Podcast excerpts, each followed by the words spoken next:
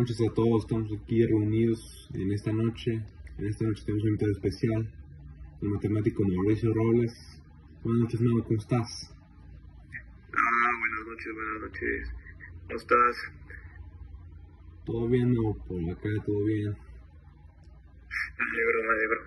Bueno, pues aquí estoy. Voy a contestarte dudas, preguntas que tengas acerca de temas de relaciones y funciones. Ok, Mau, muchas gracias. Ok, muchas gracias, Mau. Aquí la verdad es que no estoy muy entendido sobre el tema, pero para aquí estás para eso, ¿no? Bueno, en primera parte, ¿qué es una relación, vaya? Ok, mira, te voy a explicar. Una relación es una regla de correspondencia entre los elementos de los conjuntos. Dicha regla de correspondencia puede darse a conocer mediante flechas, eh, también se les llama diagrama sagital, que van de un elemento del primer conjunto a un elemento del segundo conjunto.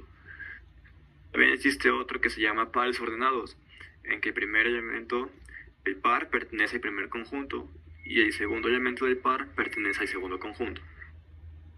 Existe tabulaciones, en las que las primeras columnas aparecen los elementos del primer conjunto que están relacionados con el elemento del segundo conjunto que está en el mismo renglón. O sea, por ejemplo, en el conjunto 1 estarían las letras que serían A, B, C. Y en el conjunto 2 serían las, los números que estaría 1, 2 y 3. O sea, juntándolos A1, B2, C3.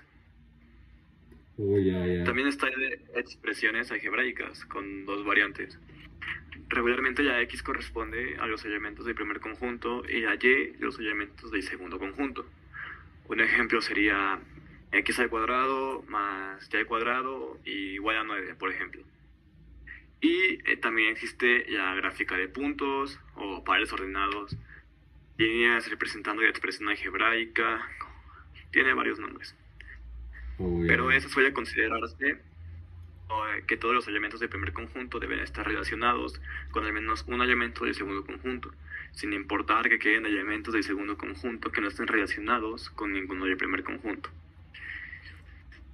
Ya, ya. Está, está muy interesante. Pero obviamente para entender esto tenemos que también saber qué es una función, ¿no? Exactamente.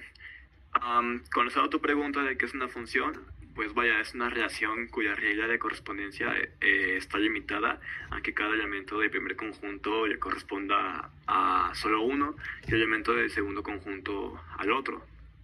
Se puede expresar de las siguientes formas, eh, similares igual a la de una relación. En diagrama sagital se ven muy diferentes, bueno, se ven muy claros, pero los casos son diferentes. También existe la función inyectiva. A cada elemento del primer conjunto ya corresponde uno del segundo y puede sobrar alguno del segundo conjunto. Por ejemplo, A con 1, B con 2, C3, y en el segundo conjunto nada más queda un 4 y en el primero ya no hay, o sea, puede sobrar. También está la función superyactiva o sobreyactiva. A cada elemento del segundo conjunto ya corresponde al menos uno del primero y puede ser más de uno. Esta también fue fu- función biyectiva.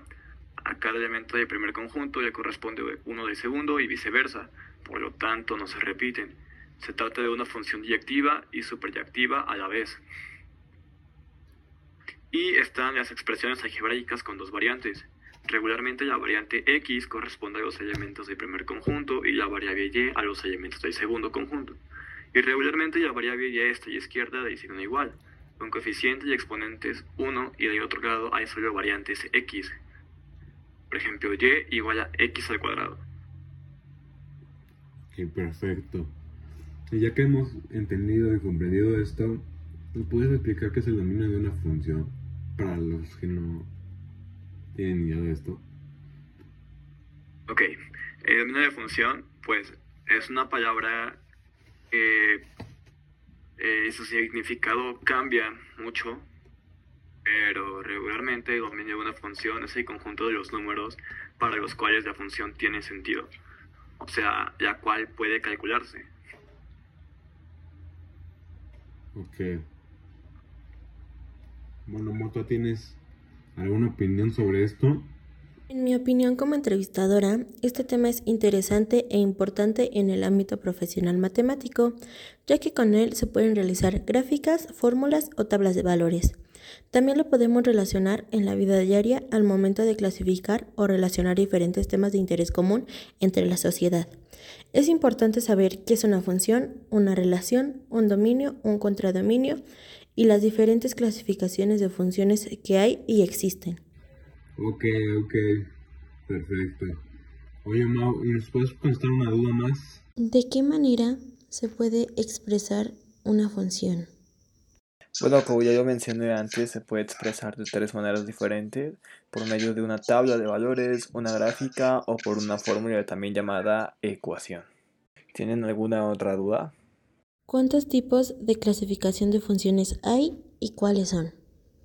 Cuando una regla de correspondencia es una función, se pueden clasificar en tres diferentes, que son inyectiva, ya superyactiva y ya bellactiva. Ok, ok, perfecto. Oye, Mau, ¿y nos puedes contestar una duda más? ¿Nos puedes responder cuál es el nombre de una función? Si no es mucha molestia. No, no, no, para nada, para eso estamos aquí, para contestar todas las preguntas, dudas que tengan. Mira, rango de una función es el conjunto de todos los resultados posibles de la función. Es sencillo, pero es complejo. Si bien el dominio de una función se puede determinar solo con analizar la expresión algebraica, el rango de la misma es más complejo de determinar. Ok.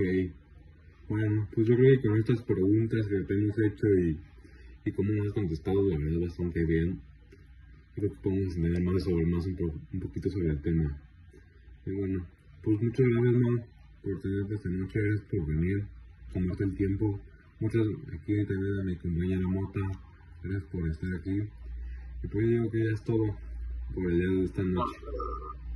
De control, de control, muchas gracias por la invitación y espero que les haya sido de mucha ayuda y que toda la gente se informe del tema, ¿no? Que al fin y cabo para eso hace Claro.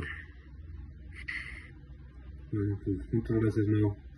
Bueno, muchas gracias, muchas gracias a, a los oyentes. Y bueno, pues gracias por estar escuchando nuestro podcast, La Matemática.